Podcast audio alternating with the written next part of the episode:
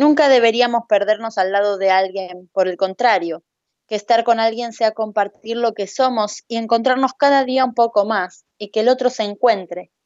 Y que no nos tengamos que perder nunca, por nadie, por nada, nunca.